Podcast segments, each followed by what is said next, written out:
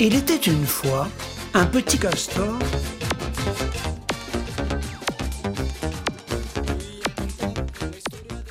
Hola, bienvenidos una vez más a esta emisión de Canadá en las Américas Café, el programa del servicio en español de Radio Canadá Internacional, este reencuentro semanal que les proponemos a partir de cada vez más vías de comunicación, ya que estamos no solamente transmitiendo como hacemos habitualmente nuestra emisión los días domingos a partir de nuestro sitio internet www.rcinet.ca. Qué buena edición. Exacto.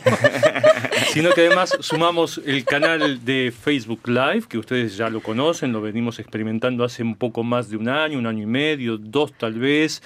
Los datos no son muy precisos en ese sentido. Sí, sí, no tenemos una fecha así como para festejar el aniversario de nuestro Vamos a ir Facebook a Live. buscarla Vamos, para podemos, hacer una podemos. fiestita. Y acabamos de sumar, como ustedes ya saben también, nuestro canal a, a partir de YouTube, ¿eh? que nos pueden seguir allí. Saben que transmitimos también en directo en nuestro sitio internet los viernes a esta hora, que vaya a saber uno cuál hora es, porque la hora aquí en Canadá cambió, pero en el hemisferio sur no ha cambiado, por ejemplo. Eso quiere decir que nuestro público nos está escuchando en este momento en una hora distinta. a Tal la vez que podemos preguntarles a qué hora nos están escuchando. Y allá serían las 1, las 2, las 3, las 4. Depende de cuál uso exacto, horario. ¿eh? Exacto, exacto. Pero bueno, saludamos a todos ustedes, los saludamos a quienes nos siguen a través del Facebook Live y les damos una vez más la bienvenida. Estamos hoy aquí en el estudio en un equipo poco habitual para esta emisión. Paloma, Martínez. ¿Cómo estás, Luis? Bien, Muy contenta de estar acá. Hace Sí. mucho que no nos cruzábamos en el Sí, estudio. hace mucho que no nos cruzábamos en el estudio, tienes Siglos, razón. tal vez. ¿Siglos? No tanto. Bueno, tanto como siglo.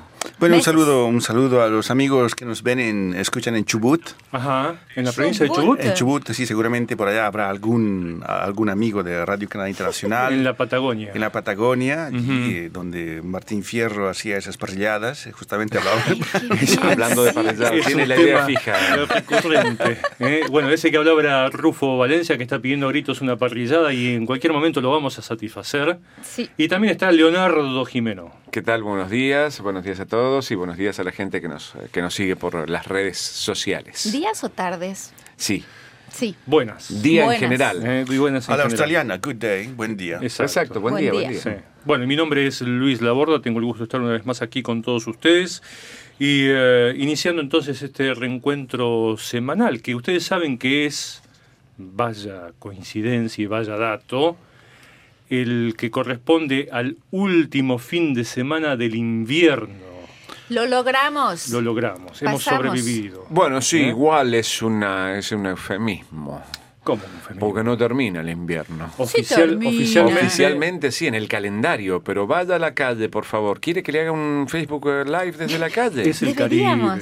Le, le puedo, eh, para, para la semana próxima nos, pro- nos programamos y hago yo un- una emisión con... eh, ¿Pablo? No, No. WhatsApp, no, ¿cómo se llama el otro? Skype. Eh, Skype desde la calle para mostrarles lo que es eso. enfrente de nuestro... Sí. ¿Eh? Ya no va a haber nieve. Pero bueno, oficialmente el martes, oficialmente el martes comienza la primavera en el hemisferio norte, ¿eh? así que todos nosotros deberíamos estar entonces un poco más contentos de saber que al menos formalmente el invierno comienza a quedar detrás. Sí, igual hay un, No, un dato importante, como cambió la hora, tenemos más horas de sol y eso Sí. sí, se refleja. Tengo un dato maravilloso. ¿Cuál? Hoy es el primer día del año, del año no, del invierno, Ajá. en que- pues, del año, de este año 2018, que Ujú. el sol se va a dormir después de las 7 de la noche aquí en ¿Y Montreal. quién le dio permiso? Pues es- no sé, pero me parece maravilloso, porque recuerdan en noviembre se iba a las 4 de la tarde. cuatro, ya Entonces estaba hemos. Bueno, hemos sí. logrado avances. Sí, no, ya estamos a las siete y pico, todavía tenemos un poco de, de- de de luz, solar. Pero el sol como tal, a las 7, hoy, a partir de hoy, se va. Ajá. Más qué tarde. grande, qué grande el sol.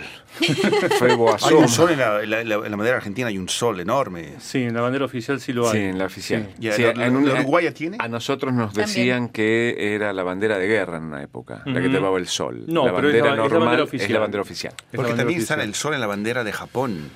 Eh, El sol sí, rojo. Un, un Sí, sol, el sol, un- la un- bandera del un sol punto naciente. rojo ahí que llama mucho la atención, ¿no es cierto? En esa ¿Es el bandera. sol? Sí, es el Sí, sol y está, naciente. y está también en la frente de un montón de indios.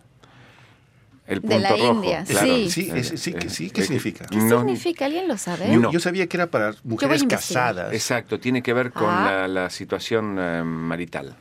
Me encanta, me encanta cómo saltamos del sol y de la bandera. A la marital de, de los hindúes. sí. Bueno, muy bien. La cuestión es que formalmente la primavera comienza el martes y yo creo que mereceríamos festejarla porque después del invierno que hemos pasado, que estamos pasando, porque en ese sentido Leonardo tiene razón, todavía no ha terminado y parece ser que se va a extender un poquito más de lo que debería, ha sido un invierno problemático, cansador, eh, en todo Mucha caso para nieve. mí, con mucha nieve, Mucha ¿verdad? nieve. Mucha Pensa- nieve, de hecho, perdón. Pensando en lo que dices, quizá habría que cambiar el nombre del programa. ¿Cuál habría que ponerle? En lugar de castor, mensajero, a, la, a la ardilla boreal, porque vamos de rama en rama rápidamente. La ardilla boreal, me encantó. O tomando este último tema, la, la ardilla congelada también, ¿no? Sí, sí, sí. Sería muy posible. Bueno, estimados colegas y amigos, ¿cuáles son los temas que les han llamado la atención en los últimos días fuera de lo que es la actualidad candente, como se dice, o se decía en una época? Pues yo estuve mm, un poco mm, consternada esta semana y sí tiene que ver con la actualidad por el asesinato de Mariel Franco, la concejala brasileña, eh, que fue asesinada en plena calle hace un par de días, el miércoles me parece fue, el miércoles sí, mm, terminando una sesión de discusión con mujeres negras de su, de su zona, eh, de, que- quien había most- se había mostrado Mariel Franco muy eh, em, combativa con respecto a la presencia policial y militar en las favelas en Río. Reforzada en los últimos meses Ex- por decisión del propio presidente Temer. Exactamente, entonces Mariel había, Mariel Franco había presentado bastante eh, oposición a esta presencia militar y policial y ahora resulta que fue asesinada. Entonces me consternó bas- bastante, ese fue el tema que, que me, que me preocupó esta semana. Y al menos la ciudad de Río de Janeiro sigue militarizada con, la, con el supuesto objetivo, o el objetivo oficial en todo caso, de combatir la ola de crímenes que hay en las favelas de Río de Janeiro y de otras ciudades de Brasil, y sobre todo el narcotráfico, aunque no, ha- no han faltado casos de habitantes de esos barrios carenciados que han dicho que con la presencia militar se sienten más inseguros aún. Y un caso como el que vos acabas de citar tal vez podría llegar a darles la razón. Exactamente, y justo un día ante- antes de, de- de haber sido asesinada, Mariela había em- enviado un Twitter, un tweet eh, a su cuenta en el que decía otro asesinato de un, joven, de un joven que se agrega a la cuenta del primer ministro, Mateus Melo, estaba saliendo de la iglesia, refiriéndose al joven. ¿Cuántas personas tendrán que morir para que termine esta guerra? Fue lo que Mariel Franco había publicado en su cuenta de Twitter el día anterior a haber sido asesinada. Y esto tan cerca, al 8 de marzo, lo cual da prueba justamente de que el camino para que las mujeres tengan su justo lugar, si se puede decir de una forma así, aunque suena muy general, pero es, es pues larguísimo, ¿no? es durísimo. Es duro. Y esta activista, que era además concejala, eh, había crecido en las favelas de Río, era, era su casa, conocía su terreno, conocía a su gente y la defendía. Y bueno.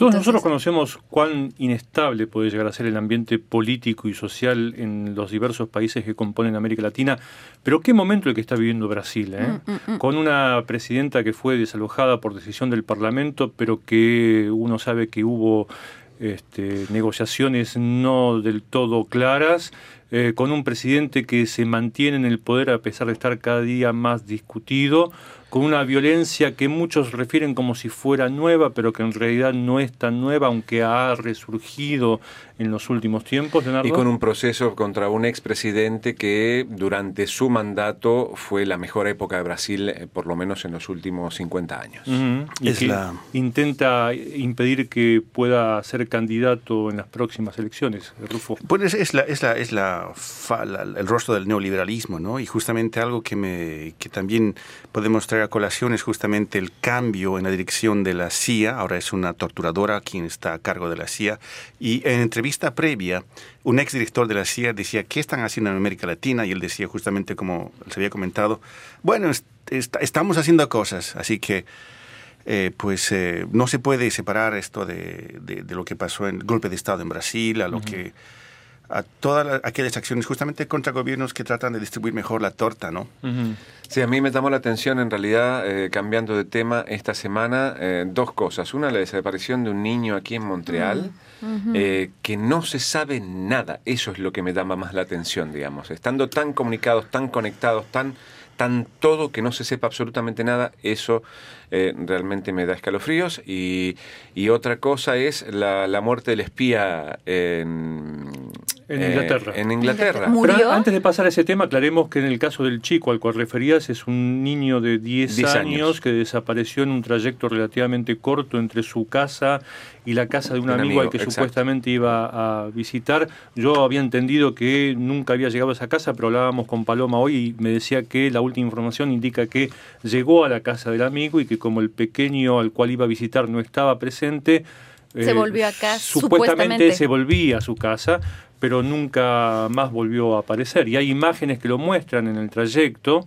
y eh, comentábamos, Paloma, de que hay algunas imágenes que parecerían mostrarlo con un cierto nerviosismo en algún momento. En realidad son imágenes de cámaras de la ciudad que se lo ve eh, caminando en la dirección contraria a la casa de su amigo, mm. digamos, volviendo hacia su casa, pero em, él caminaba y luego volteaba y se volvía y volvía a tomar camino. volteó en dos o tres ocasiones eh, y, como cuando uno siente que lo persiguen, eh, digamos. que lo viene alguien siguiendo. Entonces volteó en varias ocasiones y esa es la imagen que, me quedó marcada de, ver al niño que está caminando en dirección de, su casa y que tiene como una preocupación detrás de él. Bueno, y si bien la preocupación crece porque ya van muchas horas sin rastro sobre el pequeño, esperemos que eh, la situación no derive en su peor desenlace. Final, ¿cierto? Lo que me llamó la atención es justamente el caso de Flipper. ¿Quién es Flipper? Flipper. El, delfín. Eh, sí, ese es uno de los nombres, pero este Flipper es un robot. Un ah. robot que puede hacer... ¿Un robot delfín? No, no, es un robot que puede freír 2.000 hamburguesas por hora. Uh. Oh. Entonces lo estaba... ya había temor por eh, el, tema de la obesidad, esto nos lleva al cadalso. Entonces lo que pasa es que este robot fue puesto a funcionar en una cadena de hamburguesas en Estados Unidos. Y eh, pues resulta que eh, tuvieron que retirarlo solamente un día, apenas pasado un día, lo sacaron de servicio porque no interactuaba adecuadamente con sus colegas humanos. O sea, le pedías ah. una hamburguesa y te daba un chorizo. No, lo que pasa es que seguramente lo que pasaba es que mientras el, flipper hacía tres o cuatro o cinco hamburguesas, la otra persona todavía estaba poniendo la cebolla, el tomate, no lo sé. Pero lo concreto es que lo concreto de esto a flippers, varios flippers en distintos lugares para mm, directamente dejar sin trabajo a toda esa gente y hacer productiva la cadena. Exacto. y lo que es grave es que, bueno, es que estamos siendo un modelo de producción en que es el ser humano que tiene que adecuarse a la máquina. Y es una carrera al infinito. Es, es claro. eso, es, eso es el suicidio de, colectivo de, del, del mercado laboral humano. Ahora, ¿qué pasaría si conjugásemos a este tal Flipper, este robot al cual vos te referís, que tiene estas aptitudes tan increíbles para cocinar hamburguesas, con esa parrillada que estás deseando desde hace tiempo? Ah, no, pues una, una parrillada tiene que ser hecha por humanos porque tiene que haber un poco de vino, conversación. Eh, Pregúntele a Leonardo. Probar un poco la carne, cómo está, hablar de los, de los méritos de la, de la difunta vaca. Claro. Pobre vaca, ¿no? Pobre vaca, pobre vaca. Pobre vaca. Leonardo, pero vos además querías hacer también referencia a este espía en Inglaterra. Claro, a mí lo que me llama la atención es que eh, ni siquiera sé en profundidad, mm, sé en realidad casi nada del caso, pero lo que me llama la atención es que eh, ese tipo de cosas, las muertes de espías y eso, nosotros lo veíamos en las películas. Sí. Y ahora está saliendo a la luz y, es eh, descarado. O sea, es realmente increíble que esto siga pasando en el siglo XIX 21. o sea, no, no, eso. O sea, eh, parece que estuviéramos en el siglo XIX. y, en todos lados, en todas las sociedades pasa esto, ¿no? Hay alguien que no le gusta algo, pa, listo, se lo baja. Bueno, en este caso lo han envenenado y todavía es bastante dudoso lo que ha ocurrido. De hecho, yo eh, escribí esta mañana una noticia con declaraciones del líder de la oposición británica, Jeremy Corbyn, que pide eh, mesura en las declaraciones y sobre todo en las represalias que el gobierno británico y otros gobiernos quieren tomar en contra de Rusia, porque él dice, hasta ahora no hay pruebas de lo que ha sucedido, no está demostrado fehacientemente qué es lo que ocurrió y tampoco descartó Jeremy Corbyn. Hay una teoría que no es tan descabellada tampoco, que es el hecho de que eh, en lugar de ser directamente el gobierno ruso que puede estar implicado en esta situación, puede ser bien la mafia rusa, de la cual Inglaterra está llena por los cuatro costados. Y, otro aspecto de esta, de esta información es justamente eh, quizá el que yo veo mucho, mucho creo que hay un poco de parecido entre, entre Elizabeth May, la primera ministra británica, y May. Theresa May. Teresa May y Margaret Thatcher, porque Margaret Thatcher se iba al tacho en las elecciones hasta que apareció el conflicto en las Malvinas, que le llevó a la, reelección. En este momento Inglaterra se está yendo al tacho en esto de la negociación del Brexit. Es un fracaso total, es un desastre. Es un gobierno, ella fue por LAN y salió trasquilada cuando llamó una, una elección anticipada en que se suponía que iban a ganar un mayor mandato para negociar con más fuerza el Brexit, pero sucedió justamente lo contrario.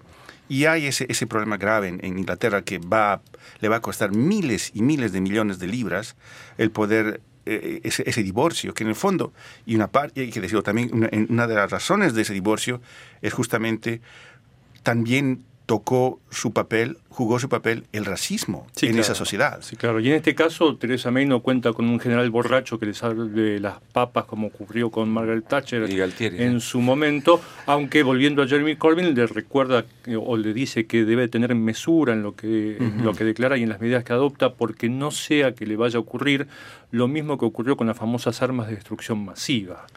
Mm. que eh, se usó como argumento en la época del presidente estadounidense George Bush para invadir Irán y más tarde Irak, perdón, y más tarde esas armas nunca aparecieron. Que no use ahora el argumento de la Rusia envenenando gente para distraer la atención de la situación política vigente en este momento en, en Gran Bretaña y que luego aparezca como que Rusia no ha tenido nada que ver en ese tema, ¿no es cierto? Y, hay algo que recuerdo que las declaraciones del ministro de Relaciones Exteriores ruso Lavrov que decía lo que está pasando, lo que Inglaterra no está haciendo es es seguir las normas en este tipo de casos. Hay, hay instituciones internacionales que son veedores imparciales supuestamente que pueden que hay un proceso que seguir en este tipo de casos que Inglaterra se pasa por encima. Entonces hay, hay mucho de, de geopolítica, mucho de intereses eh, y de alguna forma hemos vuelto eh, una pregunta que hacía alguien, si Estados, si Estados Unidos ganó la Guerra Fría, ¿por qué hay este enfrentamiento nuevamente? Porque alguien la quiere reconocer. Claro, porque hay, hay, hay necesidad de una nueva guerra fría para tapar otras cosas. ¿Tenemos algún mensaje, Digo, la, la, teoría del complot es fantástica. Bueno, aquí tengo un mensaje de Nelson Contreras Rincón que dice, buenos días, un saludito corto desde Barranquilla, Colombia. Estoy en una capacitación, los escucharé el fin de semana. Bueno, y esta es una de las, eh, de las cosas que nos ofrece la tecnología, que este programa va a estar, en realidad está en vivo ahora en YouTube, en Facebook Live y en nuestro sitio, y va a estar el video en tanto en Facebook, en YouTube y en nuestro sitio a partir de hoy hasta el domingo así que en este caso Nelson podrá escuchar el programa cuando tenga tiempo para hacerlo. Y cuando tenga tiempo, Nelson también nos podría contar un poco de qué trata esa capacitación que está haciendo ahora. Caballeros y dama, ¿les gusta a ustedes la cerveza? Claro, cuando hace calor. ¿Cuando hace calor solamente? Algunas. Algunas. algunas. no todas. no todas. Budweiser y Labatt y esas cosas son... ¿No te gustan? Oh, no. Ah, yo una buena cerveza fría en cualquier momento, cualquiera sea la marca. Tengo poca experiencia en la cultura de la cerveza, que ahora se está poniendo muy de moda. El hecho de estas cervezas con gustos, estas cervezas... ¿Las artesanales? las artesanales y especiales. Vienen unas, unas cervezas con gusto. En Argentina el otro día escuché una cerveza con gusto alfajor. Ah, wow, wow. Así que eh, eh, me, parece, me parece extraordinario. Yo tengo hace un año más o menos una caja de cervezas saborizadas que no logro terminar. Ah. Si te interesa... Ustedes, ustedes se animan. Yo no lo recomiendo, pero si ustedes se animan... ¿Saben que aquí en Quebec y en Canadá en general se producen muchísimas cervezas artesanales? Se consumen también, pero se producen muchas cervezas artesanales con saborcito y son ricas. Bueno, ¿saben, ustedes que no somos los únicos que piensan en la cerveza de vez en cuando? En Bélgica, aparentemente, el público es amante de la cerveza. Blanca sobre todo, digo yo. No lo sé, pero parecería ser, parecería ser que al público le gusta no solamente la cerveza, sino el recipiente en el cual esta cerveza se sirve. Porque numerosos bares dedicados al, consumo de cerveza, efectivamente, no, no los pierden, se los roban. El público se los roba vasos los vasos de cerveza en Bélgica. Y aquí hay el caso, por ejemplo, del propietario de una cafetería que está en la ciudad de Brujas, que ha decidido invertir 4.000 euros en un sistema de alarmas que se instalarán, se instalará cada alarma en cada vaso en el cual se sirve cerveza para evitar que la gente se los siga robando. ¿Por qué? Porque ha perdido en el plazo del último año 4.000 de esos vasos. Ha tenido que volver a comprar 4.000 vasos que ha perdido. Yo tengo una explicación para eso. ¿Qué pasa? Yo estuve en Brujas y estuve en Bélgica algunos días Ajá. y me parecieron lindos los vasos porque son como muy tradicionales. Te imaginas un vaso de cerveza y ahí te lo sirven en ese tipo de vasos de cerveza. Entonces muchos turistas, me imagino que son los turistas, Ajá. porque Sí, son lo- lindos. Se los llevan de, de, De recuerdo. Sí, ¿Sí de trajiste uno? No me traje uno. O- Caramba. Ahora que lo ve, que lo pienso, lo hubiera hecho. Bueno, y esta cervecería no es el único caso. Hay otra cervecería que ha encontrado otra eventual solución, que es el hecho de pedirle a cada consumidor cuando pide una copa, un vaso de cerveza, un zapato en garantía. Ah, muy bien. Ah, no se puede ir sin un zapato. está muy bien. Exactamente. Entonces, cuando usted pide una cerveza, tiene que entregar en el mostrador un zapato. ¿Y qué hacen los propietarios de esta otra cervecería que está ubicada en la ciudad de Gante? No sé cómo se pronuncia exactamente. Eh, ponen esta- este zapato en una canasta que está, ah, eh, digamos, unida con un sistema de poleas en el techo. Entonces colocan el zapato en esa canasta, la elevan hasta el techo la canasta, y si usted quiere recuperar su zapato antes de irse del bar, tiene que devolver el vaso. Ah, muy bien. Aunque la- quizá lo, la- lo que deberían hacer es simplemente venderles el vaso. Ajá. Sería un Sí, gran negocio. un depósito. También, ¿eh? Claro, Claro, exacto. o si no hacer vasos hay- Descartables. claro, descartables o inclusive hay vasos hay ahora hay lugares donde te sirven la sopa en un pan y te comes la sopa y el pan y están inventando cubiertos que Sí, te los puedes lo, lo comer. importante ahí es el orden. Ajá. Ya. Hay que comer primero la sopa. si, pan. si uno se come primero el pan, puede llegar a ser desastroso. ¿Ustedes son de llevarse cosas de recuerdo de los lugares que visitan? Confiesen, confiesen. A ver. ¿Sí no? Jaboncitos Yo creo en que- los Jabones. hoteles. Bueno, pero eso es muy, muy A ver, habitual, ¿Qué, ¿no es me, cierto? Pero qué son- me he llevado? Mira, yo, no podría decir porque estamos al aire. Ajá. Entonces, No, no, jabones no significaría un compromiso legal, una confesión entregada. ¿eh? Pero recuerdo en la época en la que la gente se robaba, o se llevaba, en todo caso, para decirlo menos crudamente, ceniceros, toallas Ah. de los, de ah, los no, hoteles. sí, yo alguna vez, ¿saben lo que? Eh, de, lo- de algún bar, eh, los posavasos. Ajá. Ah, sí. Pero esos me parece que estaban dispuestos para que la gente se los llevara porque se llevaban los vasos y dejaban los posavasos. O sea, y uno se los llevaba y salían los posavasos caminando y nadie decía nada. O sea, eh, eh, creo que Hay, estaba. hay justamente- coleccionistas, Exacto, hay coleccionistas exacto, de posavasos. Cuando sí. yo era niña me llevaba las llaves de los hoteles que visitábamos, de Ajá. las llaves de los cuartos de los hoteles. Entonces tenía una colección muy grande. Y terminaban, terminaban los hoteles sin poder cerrar un montón de puertas. Pero Y ella podía volver cuando quería. Claro. Yo recuerdo que una vez me alojé en un hotel en, en Londres, al que después volví muchas veces. ¿Trataste de usar? No, que Ah, me regaló la llave de la habitación. sí. Ah, mira vos. La segunda vez que fui, me regaló la llave de esa habitación. Eh, digo, me regaló la llave. En realidad, me- lo que me regaló fue la tarjeta electrónica con la que se abre la puerta, que Ah, no. después la reprogramó Claro. con Claro. otra tarjeta, ¿no es cierto? Pero me pareció un gesto bonito que me, que me conmovió en su momento. Hay que preguntar a sus amigos si, si cometen este tipo de actos de piratería. Claro, ¿eh? que, que se animen a confesar. Que Sí, confiesen. ¿Eh? Sí, no tienen que dar detalles. No, Nada no. más un poco de información. No, solamente su, su, su nombre, su número de documento, su dirección y una declaración del valor del objeto que se, ha, que se han llevado. llevado. ¿eh? Bueno, muy ya bien. sé lo que me traje. Sí, Una de esas frazaditas del avión. Ah, sí, Ah, yo también. Sí, yo también. las bueno, pero para en su mí, momento yo me, se sentía, quejaban de eso. yo me sentí muy culpable y en el último viaje dije, no, no lo voy a hacer. Y una persona bajó con dos frazadas. En la mano. ¿Y Adiós, nadie le adiós. dijo nadie nada? le dijo nada. Ujú.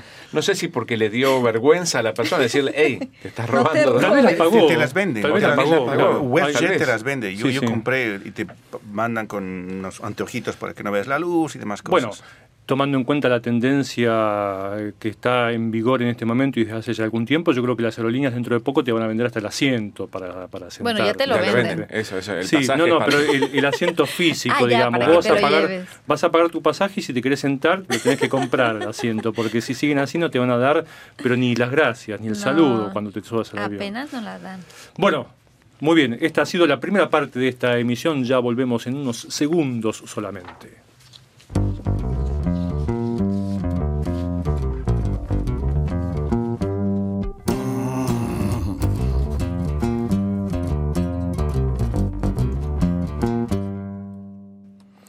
Bueno, muy bien. Tenemos entonces algunos mensajes de nuestros oyentes que se nos van acumulando cada vez más. Sí, ¿Quién quiere comenzar? tengo un, un mensaje que dice Canadá y su plan de inmigración 2018. Maricé Hernández Santana nos manda un mensaje y dice: Hola, me llamo Maricé Hernández Santana. Soy ingeniera química con dos años de graduada y de experiencia laboral en una industria farmacéutica. Quiero saber qué proyectos puedo solicitar para vivir en Canadá en una parte de habla inglesa. Muchas gracias. Espero su respuesta pronto. Saludos. Y le decimos a Maricé que eh, la opción mm, y quizás eh, con la mm, posibilidad de mayor resultado es entrar al sitio de Inmigración Canadá y registrarse y ver cuáles son las posibilidades dependiendo del lugar que ella opte. Sobre el mismo tema, Adrián es- eh, nos escribe indicando que estoy totalmente de acuerdo con el Plan de Inmigración 2018 en que amplíen las formas de apadrinar a hermanos también y que sean más flexibles en el aspecto laboral. Esto ayudaría en gran manera a Canadá y también a las personas que vivimos aquí y nos gustaría tener a nuestros familiares con nosotros. Algo más que quiero decirles es que las personas que comentan que desean venir a vivir a Canadá, toda la información la encuentran en el sitio web de, migración del gobierno, Canadá, canadá.ca, servicios, inmigración, ciudadanía, etc. Soy del Ecuador y vine a este hermoso país de oportunidades en la categoría de trabajador calificado. Lo que hay que tener es paciencia y haciendo bien las cosas, al final se obtiene la residencia permanente. Dios les bendiga, dice Adriana. Muy bien, Paloma. Tengo aquí un mensaje que llega desde España, es de Sandra Camps, España, también se llama, se, se nombra así. Es un comentario sobre el reportaje La prostitución tiene cara juvenil en la web. Es un reportaje que había hecho Leonora Chapman en el año 2016, pero que, que sigue generando comentarios. Sandra dice, en España tenemos más control sobre estos servicios sexuales. Bajo mi punto de vista, habría que legalizarlos como en otros países. Yo estoy a favor de que algunas chicas, si deciden vender su cuerpo, lo hagan, pero de forma legal. Entonces, un comentario de Sandra Camps al reportaje de Leonora, la prostitución tiene cara juvenil en la web. Y yo tengo un mensaje breve que nos envía Wilbat, que firma como Wilbachi, sobre los empleos más buscados por las empresas canadienses, que nos dice, hola, mi nombre es Wilbat, quiero trabajar en Canadá, soy ferretero, plomero, contable, mercadeo, etcétera. Es decir, se dedica a varios rubros. Ah. Eh, en todos ellos no podría darle ningún tipo de certeza. Ahora le, le puedo asegurar que como ferretero y como plomero, Plomero va a tener mucho éxito. Va a tener Mucho bastante trabajo. éxito aquí. Así que si se siente alentado a buscar suerte aquí en Canadá, ingrese, como acaba de decir recién Leonardo, a la página de eh, el servicio eh, De inmigración de canadiense. inmigración canadiense y ahí va a tener va a encontrar toda la información respectiva. ¿Algún otro mensaje? Si yo tengo dos cortos, uno dice sobre el tema más vegetarianos y veganos entre los jóvenes canadienses, Percy dice cura eficaz para la diabetes. En realidad yo no me aven- aventuraría si no los médicos de la diabetes recomendarían eh, ser veganos a todo el que tenga diabetes. Sería si es una cura e- Así que ese es el comentario de Percy. Y otro mm, mensaje que dice Facebook toma cartas en el asunto del porno de la venganza. Dice esas cosas eh, se pueden denunciar e incluso llegar a poder ganar fácilmente con compañías así, dice Sandra. Aunque con Facebook es más difícil que con Google por lo que he visto, ya que tienen más derechos que están, pero no nos fijamos cuando creamos la cuenta y cuando participamos. Perfecto. Sobre el tema, justamente, Facebook toma cartas en el asunto del porno de la venganza. eh, creo que es Ricardo López quien dice que aunque Facebook luche contra este problema, la verdad es que lo veo muy difícil ya que la extorsión por Internet y ese tipo de cosas siempre va a estar ahí. La solución, dice nuestro oyente, es dejar de grabarnos teniendo sexo o mostrar fotos explícitas de nosotros por Internet. Es una opción mucho más fácil, sí. Es verdad.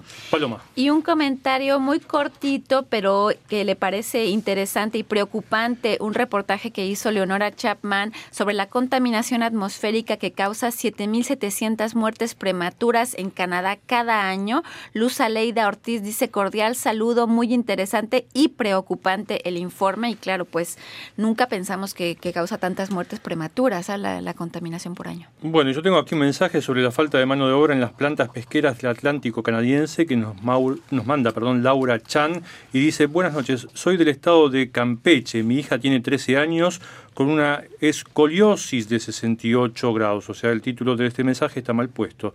El especialista nos indicó cirugía lo más pronto y yo quisiera saber o tener información al respecto. Me gustaría saber cuánto sale la cirugía y material, ya que no contamos con muchos recursos. Si me pueden orientar, muchísimas gracias. Bueno, se refiere en realidad a un tema que hemos publicado dentro de, los diversos temas médicos que tratamos frecuentemente aquí en Radio Canadá. No tenemos información en este momento de cuánto puede salir ese tipo de cirugías, pero le recomendamos que asista al médico cuando pueda tener la información precisa consultando nuestro sitio de internet donde encontrará el material respectivo. Buenos días, mi nombre es Claudio Saldivia, director musical del conjunto Proyecto Altiplano, y los invito a escuchar Canadá en las Américas Café de Radio Canadá Internacional. Bueno, muy bien. Y antes de seguir con la lectura de mensajes de nuestros oyentes, ¿qué tal si les presentamos a ellos los materiales con los que estuvimos trabajando esta semana. ¿Quién quiere comenzar a, presentar su material privilegiado? Bueno, en realidad el material que yo les propongo tiene que ver con esta luz eh, que se apagó, pero que nos deja importantes aportes eh, tanto al ser humano común como a la ciencia en general. Y estamos hablando de Stephen Hawking, eh, que mm, falleció a los 76 años después de haber vivido toda su vida con una con una enfermedad grave que lo postró en una silla y que lo obligaba a comunicarse con unos aparatos especiales que, bueno, en realidad gracias a esos aparatos eh, pudo seguir trabajando esa mente brillante y entregarnos teorías con las cuales hoy se debate el futuro y, el futuro de la ciencia en realidad. ¿no? Cuando le fue diagnosticada esa enfermedad a los 21 años, los médicos le dieron dos o tres años de sobrevida y vivió 55 años. Eso es para no darse por vencido. Es realmente eh, una, una, un ejemplo a seguir y bueno, en realidad en el artículo que yo les propongo lo que hago es mostrar un, quizás las cuatro o cinco, los cuatro o cinco elementos con los cuales él perdurará en esta historia que nosotros estamos viviendo. Stephen Hawking, que es una de las mentes más brillantes que dio el siglo XX, que revolucionó la teoría sobre el universo en general. Y quizás uno de los más populares después de Einstein, porque todo el mundo pregunta quién es Einstein, bueno, uno sabe y Hawkins, eh, es, exactamente lo mismo, digamos, o sea, son esas personas que, y bueno, eh, particularmente en, la, en el caso de él, es que logró algo que los demás no habían logrado, que era vulgarizar la ciencia. Escribió para que la gente común entendiera, si bien es bastante complejo también los textos de la gente común, pero eh, él escribió para tratar de acercar la física, las matemáticas, la cosmología, que era eh, su, su su elemento principal eh, para que la gente lo entendiera mejor y eso realmente es súper importante. Y fue quien me buscó dar una explicación más detallada de lo que se llama la gran explosión, el famoso Big, Bang que refieren muchos como el origen del universo. Y bueno, y él, y él eh, gran parte de su estudio es sobre los agujeros negros y sobre la energía y tal de los agujeros negros y en una hace un par de años dijo que en realidad eh, el comienzo de, la existencia fue con el Big Bang y la, el final va a ser un agujero negro. Pero decía que los agujeros negros no eran tan negros, ¿no? Él decía que, que, emitían luz también. Eso fue uno de, las los descubrimientos de Hawking. Sí, sí, sí, que en realidad eh, es eh, primero partía desde su reflexión teórica y luego probada, y hay un montón de, eh, de teorías de Hawking que siguen siendo investigadas y con, por ejemplo, el reactor este que hay de iones, están tratando de probar eh, cosas que él mismo eh, aseguró a través de su discurso teórico. ¿no? Mm. Sí, hay una anécdota conocida con su hija cuando era pequeñita que le preguntó, papá, ¿qué pasa si me caigo en un agujero negro? Y él le dijo, te conviertes en un fideo. y a ella le impactó esa explicación. Pero eh, eh, digamos que eso se encadenó con algo que después ella sí le reconoció a su padre, que fue el hecho de que siempre tenía una respuesta para todo. Cuando un niño le hacía alguna pregunta... Y de ahí el famoso libro, eh, La teoría del fideo. Exactamente. Cuando algún niño le hacía una pregunta, intentaba dar una explicación entendible para el niño, pero no lo dejaba sin respuesta, como ocurre frecuentemente, sobre todo cuando los chicos intentan abordar con los adultos problemas o cuestiones que son complicadas y difíciles de, explicar. Mm. Rufo Valencia. Este, lo que traigo, lo que propongo a nuestros oyentes es justamente que se acerquen a este reportaje sobre eh, las declaraciones del, del presidente estadounidense Donald Trump el pasado miércoles en una cena para recaudar fondos en un evento en Missouri. Él se jactó públicamente de haberle literalmente mentido al primer ministro canadiense Justin Trudeau en el tema del déficit eh, comercial entre Estados Unidos y Canadá.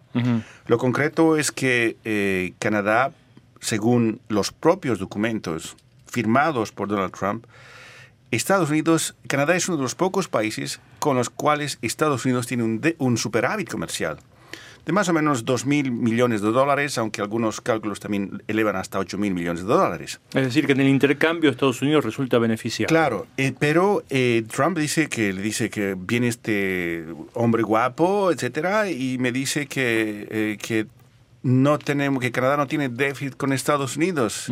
Y Trudeau cuenta, y está el audio, ahí pueden escuchar, dice que no, le dije, ustedes sí tienen un déficit. Nosotros sufrimos que ustedes estamos perdiendo a causa de ustedes, básicamente es el mensaje, ¿no? Y el propio Trump admite que no sabía si eso era cierto o no. Mandó a uno de sus, ah, como dicen en México, squinkles, uno de sus empleados a verificar si efectivamente era cierto o no. Y lo concreto es que efectivamente eh, Estados Unidos tiene un superávit comercial con Canadá. Entonces, lo que, eh, lo que el propio ex embajador canadiense, estadounidense en Canadá le mandó un tweet a, Trump diciéndole, tú no les mientes a los amigos, no puedes actuar de esa forma tan irresponsable en una relación que, como dice el responsable de, las, de, las, de los intercambios con, con Estados Unidos, eh, del lado canadiense, él dice que diariamente hay un intercambio comercial de 2 mil millones de dólares. Y estamos justamente en un momento en que se está discutiendo el futuro del Tratado de Libre Comercio. Entonces hay un presidente que pues se pone a discutir a nombre de un país con Canadá sobre la cuestión comercial y el tío pues se inventa cosas, no dice la verdad. Y eso, según otros, ah, otros críticos, señalan que esto le quita credibilidad a Donald Trump en momentos en que tenga que, por ejemplo, tratar temas de, de, suma gravedad a, nivel internacional. Bueno, digamos que le quita la medida en que le quede todavía, ¿no es cierto? Que es dudoso ya que le quede. Sí, no, igual lo que a mí más me impacta de esta historia es que es miente eh, sin descaro eh, tiene acusaciones por eh, abuso sexual y, sigue estando en el, eh, a la cabeza de uno de los países más importantes del mundo. Eso es lo que yo no entiendo. O sea, está ya, sabemos que tiene, tiene tendencias a mentir, tiene tendencias a exagerar, tiene tendencias a decir cosas sin sentido. el otro día estábamos mirando en nuestra sala de trabajo y decía algo como, sí, esto va a ir muy bien y vamos a ver. O sea, realmente tiene cero tacto desde la diplomacia, desde la política, y sin embargo sigue ocupando ese lugar de privilegio. Ahora, lo interesante es la reacción de Canadá, porque eh, en la prensa canadiense no hubo ni notaba una, una mayor reacción de, enojo, por decir así. eh, lo que decía Paul Hambecker, que, era, que fue consejero eh, del primer ministro Brian Mulroney, decía que ante esta realidad no vale la pena enojarse y mejor no hacer nada, porque la estrategia de Canadá ha sido actuar en función a los datos, a lo concreto, a lo mensurable, a lo medible, y que actuar de otra forma iba a, iba, digamos, a, desviar o, iba a distraer, digamos, el, el enfoque canadiense que es no solamente hablar con Donald Trump, sino también hablar sobre todo con todas los, los, las estructuras, los elementos en la estructura que pueden tomar decisiones como son gobernadores de estados, legisladores de los estados que están ah, detrás del apoyo a, a las sanciones, a los aranceles que, por ejemplo, quieren imponer al acero y al aluminio. Entonces, eh, lo que está haciendo Canadá es, es manejar la información y hacerla circular en los niveles medios de decisión que al final son los que van a decidir el día. Y también que, digamos, respetando una tradición canadiense y evitando en todo caso que se dañe la, la, relación con un país que hoy por hoy es gobernado por un presidente como Trump, pero que no va a ser gobernado eternamente por el mismo personaje, cuando esta persona se vaya dentro de tres años o dentro de ocho años o siete años, si es que llegara a ser reelecto, vendrá otro presidente y los países seguirán existiendo y las relaciones deberán seguir su curso también. Entonces no se puede permitir que esto se dañe, ¿no es cierto? Es el principal socio comercial de Canadá, Estados Unidos. Entonces, evidentemente no se pueden permitir un, que se rompa la relación. Entonces tienen que mantener eh, el, el balance de alguna manera y eso es lo que están haciendo. Sobre todo porque ya ha habido un, par de pequeñas elecciones en las cuales han triunfado candidatos que no pertenecen al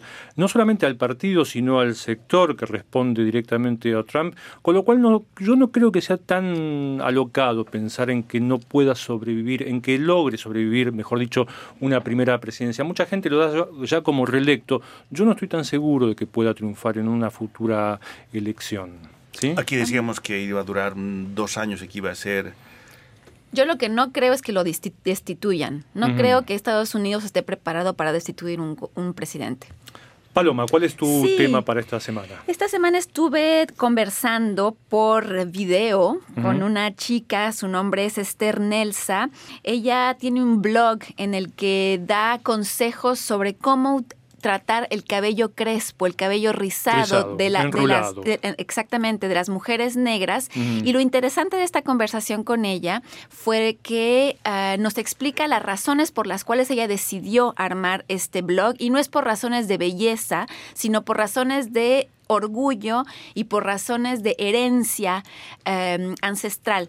Ella, ella cuenta que a través de la historia negra, las mujeres, incluso los hombres, han estado muy avergonzados del cabello crespo a través de la historia. ¿Por qué? Porque cuando los, cuando los negros vinieron de África como esclavos, los, ah, sus amos, entre comillas, les prohibían tomar el tiempo necesario para tratar su cabello que es especial y que es diferente. Entonces decidieron cortarse el cabello, lo renegaron por mucho tiempo. Entonces, por eso es que vemos a tantas mujeres y hombres negros que se alisan el cabello y que utilizan productos tóxicos muy importantes en el cabello para alisarlos porque están avergonzados de él, de este cabello. Entonces, ella reivindica la, el llevar el cabello crespo al natural y, y explica cómo se puede utilizar y cómo puede uno sentirse orgulloso de esta herencia y de esto que es algo parte de su identidad. Perfecto, y yo muy brevemente, pues nos queda ya casi tiempo, eh, les eh, invito, les convido con una entrevista, un diálogo que mantuve el lunes último con Xavier Page, que es el presidente de la firma Smart Allo. Ellos diseñaron, son tres o cuatro inventores de aquí de la ciudad de Montreal, que diseñaron una especie de sistema guía para las bicicletas. Sabemos que la bicicleta es un medio de transporte muy popular en esta ciudad, ahora que se acerca el buen tiempo, la gente comenzará a utilizarla con mayor asiduidad y no siempre resulta fácil circular por Montreal con bicicletas, sobre todo porque a veces hay congestionamientos de tránsito, etcétera. Entonces, esta especie de GPS, que es un pequeño aro luminoso, eh, tiene luces verdes y rojas y nos indica para qué lado doblar, qué qué vía seguir según eh, la información que le llega a este sistema a través de un satélite y según si la luz es verde se puede doblar para ese lado y para donde es roja conviene evitar. Es un funcionamiento muy simple que evita además tener el teléfono en la mano que genera distracciones y posibilidades de accidente, que es lo que le pasó al presidente de esta empresa y por eso, se le ocurrió este, este sistema.